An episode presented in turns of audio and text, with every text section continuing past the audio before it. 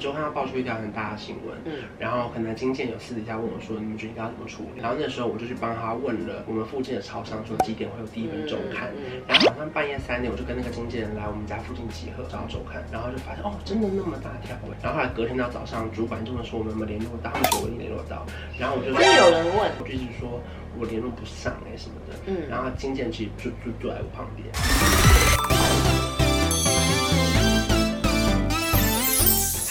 关韶文。我们今天是职业访谈系列，欢迎香香来了。大家看到以为都是恋爱教室哎，哇，你有工作啊！今天我们要聊的其实就是社会线记者，因为其实这个工作有非常多辛苦的面貌，永远都聊不完。前阵子我们看了徐伟宁跟林心如演的那个《谁是被害者》，里面有探讨关于社会线记者的背后的辛酸跟点滴。因为其实很多人都会说，小时候不读书，长大当记者。嗯，可是因为我们现在当记者，小时候也没念什么书。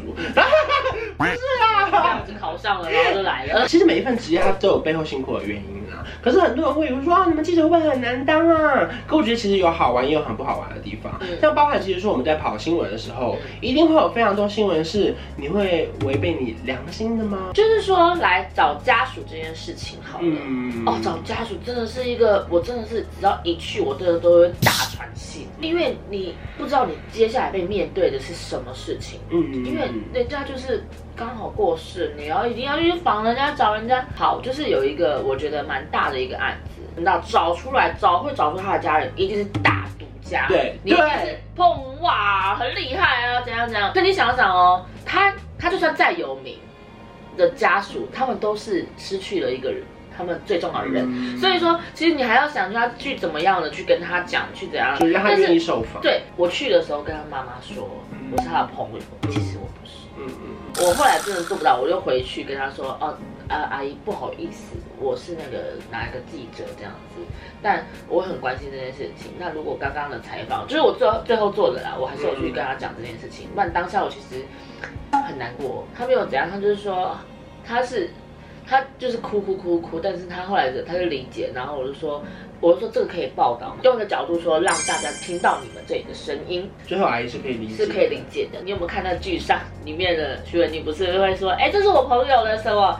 哎，我哎我是社工啦，就是很多的角色来去贴近才这个呃他想要贴近的一个人。那你有假扮过什么身份混入一些类似赌场啊或者是什么酒店这种地方？哦有啊。你好猛啊！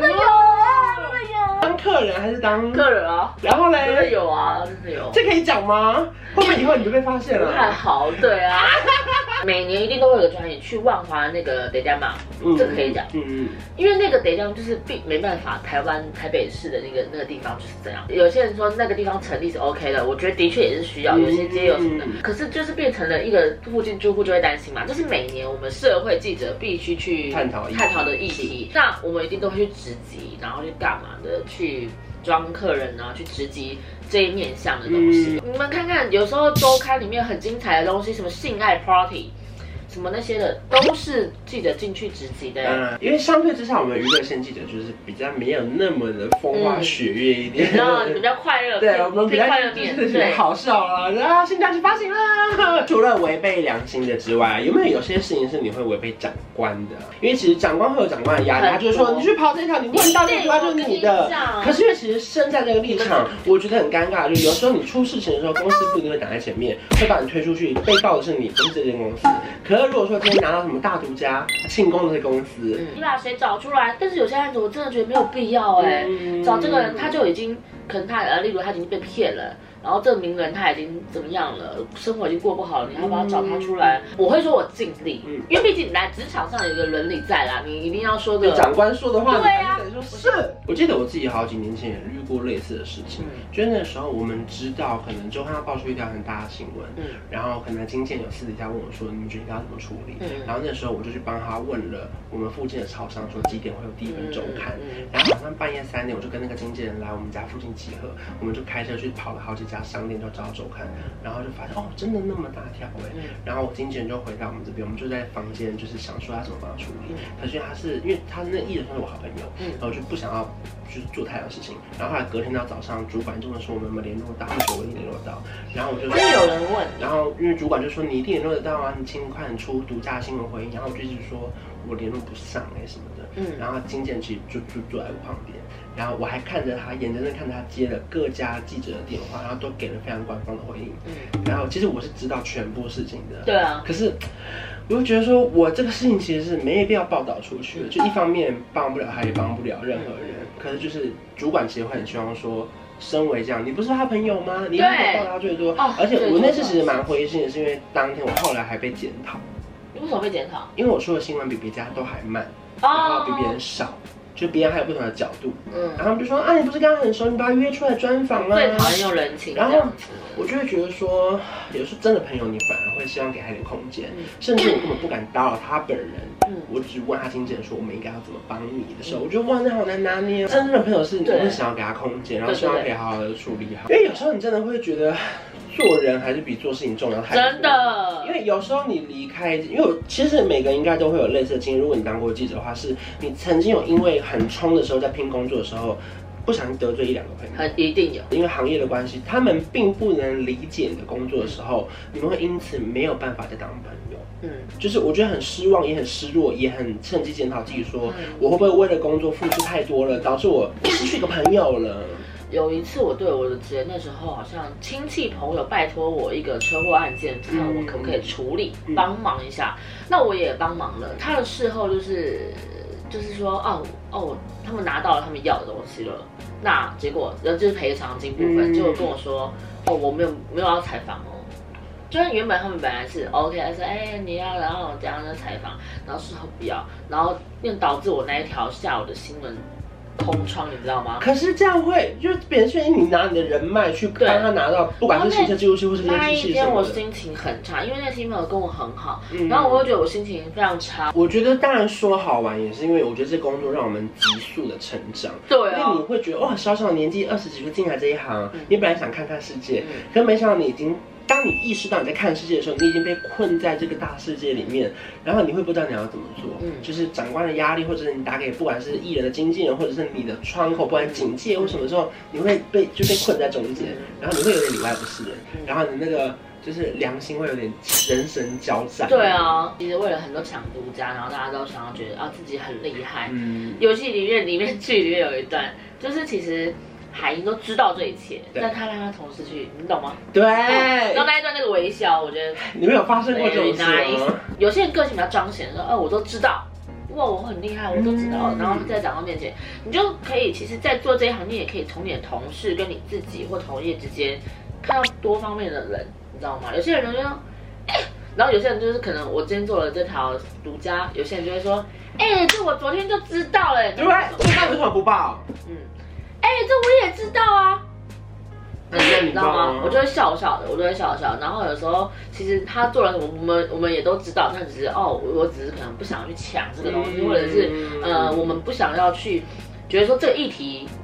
在这这这，在我的新闻，我觉得没有意义。这样，记者对工作真的非常特别，是因为他讲求的是个人的效益跟业绩。就是我觉得，因为一个 team 至少三四个人、五六个人嘛，对。那其实就很明显，就是你起来的时候是别人下去的时候。对啊。你独家多，别人独家就少。你点越高，别人点越少。对对。那很多时候，当然良性竞争，你会看你朋友更认真的时候，你会卯起来拼。你拼更多的独家，他就拼更多的独家。其实有时候长官就喜欢看你们不合。对。我跟你讲，有些长官是故意的，他就是故意想看你们不合，你们才拼。他把重要的东西趴给他的时候，然后你就会看到这个人就就不爽，然后他把重要的东西趴给他的时候，对，他就故意要让你这样崩你。对，然后你看什么都花更多独家，还有斗争。就是因为我比较早进入职场，我大学的时候就进入职场了，那个时候我深刻就体会一件事情，我不知道大家能不能认同这件事，就是我觉得所有的职场都要有敌人。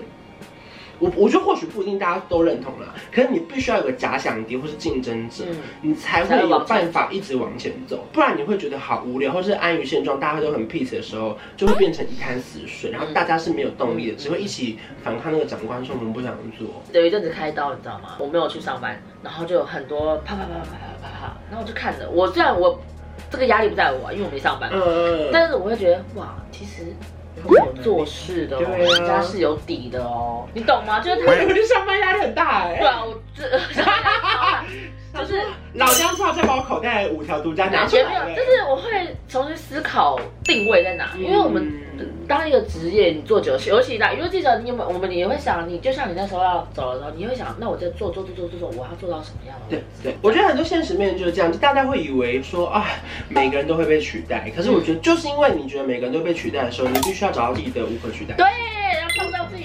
我觉得那时候我一出社会的时候，我提醒我自己一件事情，就是说在三十岁之前，我们去找工作。可是我希望三十岁之后是工作来找我。嗯，就是就来了。业配王吗？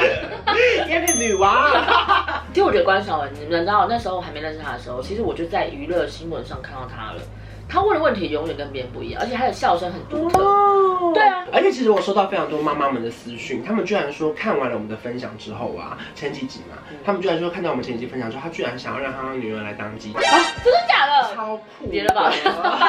因为其实我觉得说真的，我觉得在拍这一系列，我自己有很大的一个心情，是我希望让大家看到记者这件事情真的没有那么简单。嗯，因为大家以前对记者的印象就是说啊，你去访问一个戴眼镜的人说，好像很简单的，嗯，或者是你去问过世的这个家属说，你家人死人心。怎么样？当然，我觉得这是某一层面确实有这样的事情正在发生。嗯，可是我觉得这只是的背后是我们有非常多想要传递的能量，以后就想要报道事实也好。嗯，然后我们中间有非常多的，不管是委屈，或者是碰撞，或者心里面的挣扎，都是我们正在经历过的事情。也是因为这些事情让我们长大了。对，开始出道的时候，我就不小心，因为我真的不认识，嗯，我就不小心两件案件，然后就把一个所长弄到，就是类似这样。但是我那时候真的不知道啊，人家会说，哎，他跟你有什么仇？没有仇，我是刚。出道，嗯，我是刚出来的一个人，嗯，我是刚出来的一个记者，我只是觉得说，哦，有人投诉了这件事情，我把它做得好，就这样。当下，而且我是个白纸，没有人跟我关说什么的，嗯、懂吗？没有人跟我怎样，对，对，因为他们根本不认得你，对，他更不认得我，也不知道哦，原来那条是你做的什么的，嗯、就是这样子。我自己觉得当记者最好玩，就是可以听非常多的故事，对。然后我觉得听不同的故事，就会让我觉得自己又活了一次，就是哦，原来他的成长故事是这样，所以就是导致他现在今天会是这样的心